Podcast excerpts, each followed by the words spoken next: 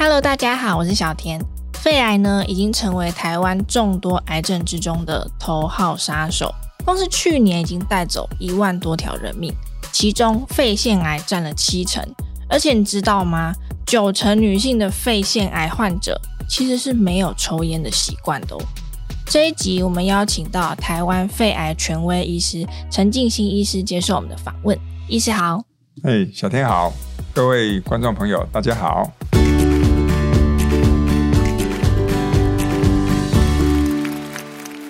医师。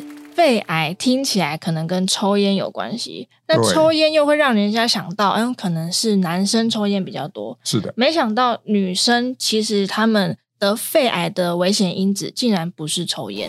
是，没有错。小天讲到的重点，我们这几十年来国家的统计，本来一开始肺癌的族群里面百分之八十是男生，嗯，然后，因为肺癌跟抽烟有关，这是全世界大家都知道。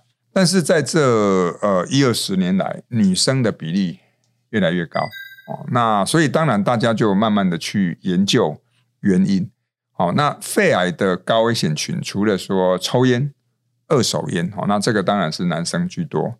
另外还有一个就是跟空污有关，空气污染。好，曾经在欧洲有一个研究，在十几个城市啊做了十几年的研究。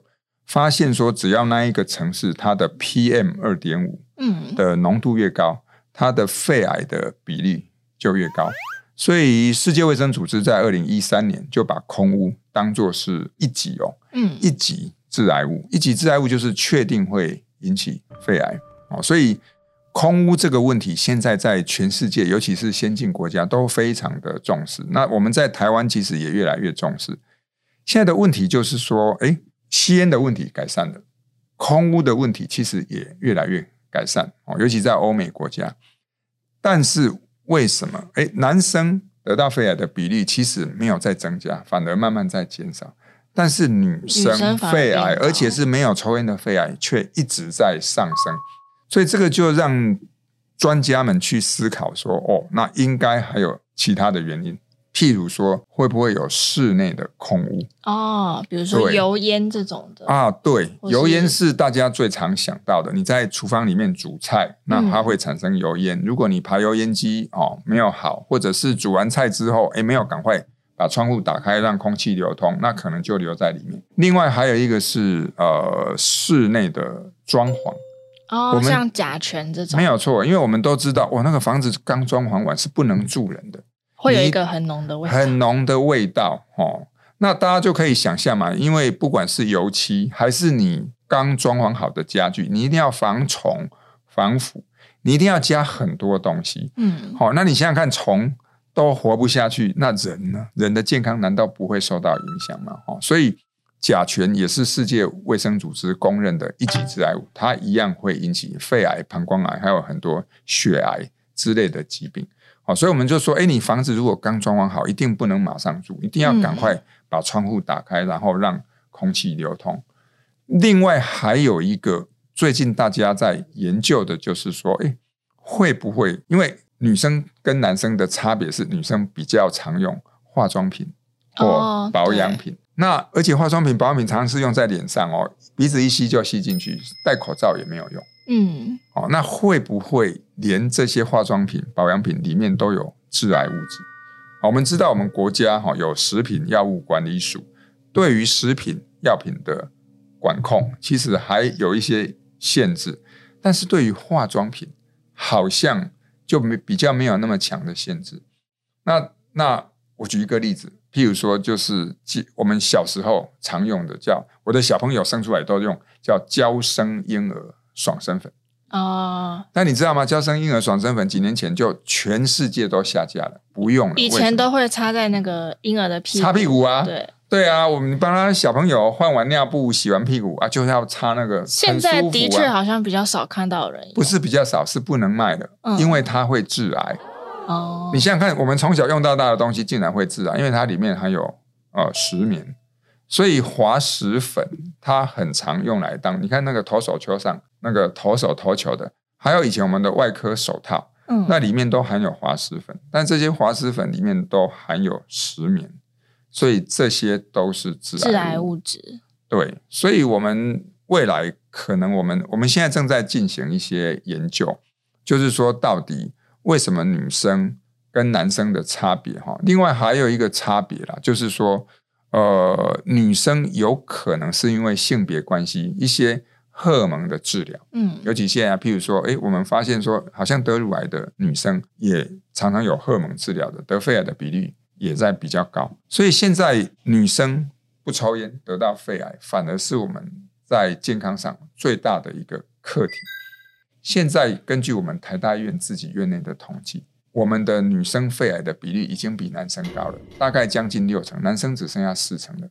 而且女生死亡总原因的第一名哈，癌症的比例，它不是乳癌，不是大肠癌，是肺癌。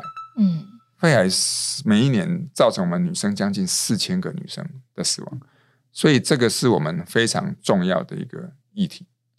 但医师刚刚其实说到了很多的致癌物质，那会不会其实有某一些的工作，它不得已就是得接触？有没有哪一些职业，我们可以把它看成是，呃，也许肺癌的危险性会比较高一点？嗯，对，危险性比较高的哈，我们刚刚讲就是说，呃，空屋啊，所以像譬如说交通警察啦、环保队员哈，但是这些还是男生比较多。嗯，另外就是说，呃，室内的空污就是我们刚刚讲的油烟啊，也许厨师就要比较小心。那有些老师会很担心。说，诶，会不会是我在写黑板的那种粉笔灰？到底会不会是？那个研究倒是比较少了，那个就比较不一定。另外还有，我们也要提醒大家，如果是现在的庙宇里面，如果你烧香、拜拜哦，因为很多女生会在家里哦，道教的习惯会拜拜，嗯、可能我们也要以新香，或者不要再烧金金纸。哦，那这样子也比较不会受到这些空气污染的影响。尽量你能控制的，就把风险降到最低。对。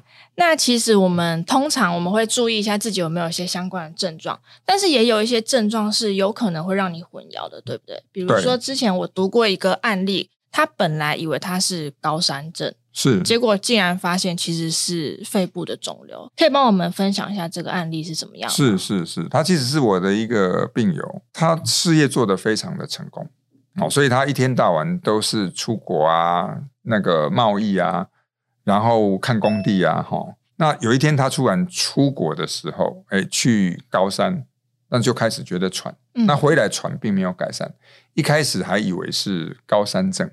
后来到医院，哇！一照 X 光，有一个十公分大的肿瘤。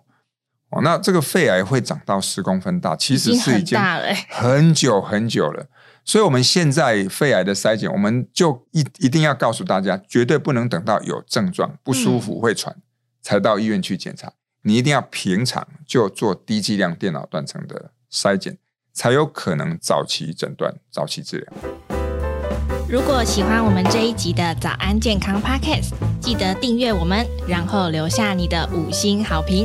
还有其他想听的内容，也可以留言告诉我们哟。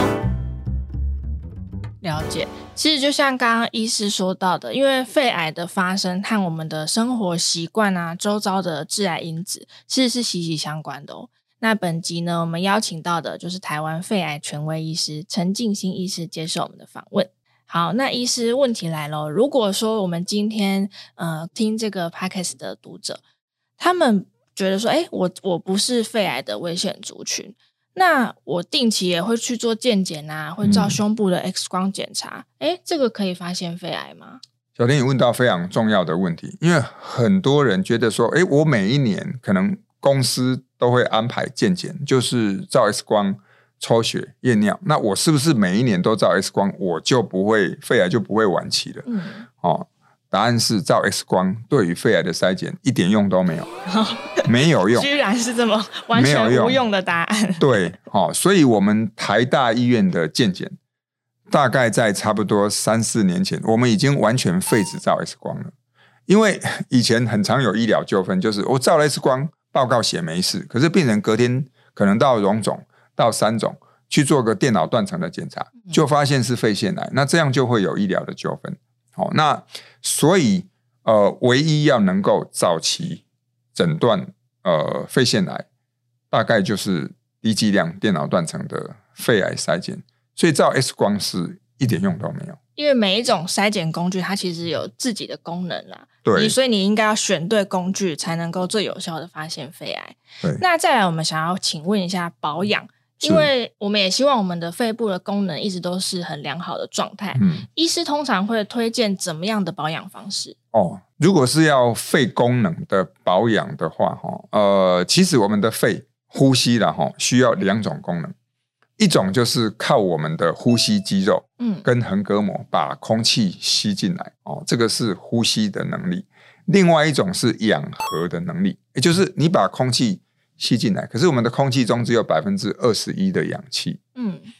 那怎么样把氧气带到我们的血液里面，供应到全身？哦、这个就是我们的肺需要有好的氧气交换的功能。嗯、不然你只是把气吸进来，但里面没有办法进行气体交换，它就没有办法供应全身，用不上也用不上哦。所以在这里就是要提醒大家，我们的肺活量、肺功能其实分两种。第一种就是大家平常在说的肺活量，就是把外面的气吸进来。嗯，那这个要靠运动。我们的肺活量哦，大概二十五岁以后就会慢慢的衰退哦，哦，就像运动能力一样哦，因为你要靠胸部呼吸的肌肉、骨骼跟横膈膜哦，所以很多人说要练丹田，就是利用横膈膜下降，把气吸进来啊。那这个是要腹部的运动。那另外胸壁的运动呢，我们有的时候不是只有靠胸壁，还要靠上半身哦，上半身。往外哈，所以以前我们想做做小朋友做国民健康操，哦、绝对不会只有练下半身，上半身就是练习你的肺活量要增加。譬如说，当我把手往侧举、往高举的时候，诶，我的胸廓就会增加，嗯，气自然的就可以吸进来。哦，那我再加上诶，平常练丹田，譬如说你可以打太极拳、练气功，或者是增加肺活量的方法。哦，嗯、那这些都可以把空气带到我们的肺部。但是带到肺部里面来，好，比如说老烟枪说：“哎，我每天都跑马拉松啊，我肺活量也很大。”但没有用，因为当你抽烟的同时，你的肺其实是在受到伤害，它氧气交换的能力会变差。嗯，哦，抽烟会让我们的肺部发炎、纤维化，氧气交换能力变差。所以，即使你说你是健美先生，肺活量很大，但是哎，老烟枪气吸进来没有办法进行氧气交换，那也没有用。所以，怎么样来让我们的呃氧气能够呃交换的功能要好？就是你不要做伤害它的事，嗯，譬如说不要抽烟，不要二手烟，少空污啊。那另外一个最近常讲的电子烟，电子烟它是挥发性的化学物质，它也会伤害我们的肺部，影响氧合的功能。哦，原来这个也要避免。电子烟这个可能大家可能还目前还会误解的。是，那医师就提醒大家了，你保养肺部的同时，也不要去伤害它。那今天呢，我们就谢谢医师来接受我们的访问，谢谢医师，谢谢小天，谢谢大家。那节目我们就下次再见喽，拜拜。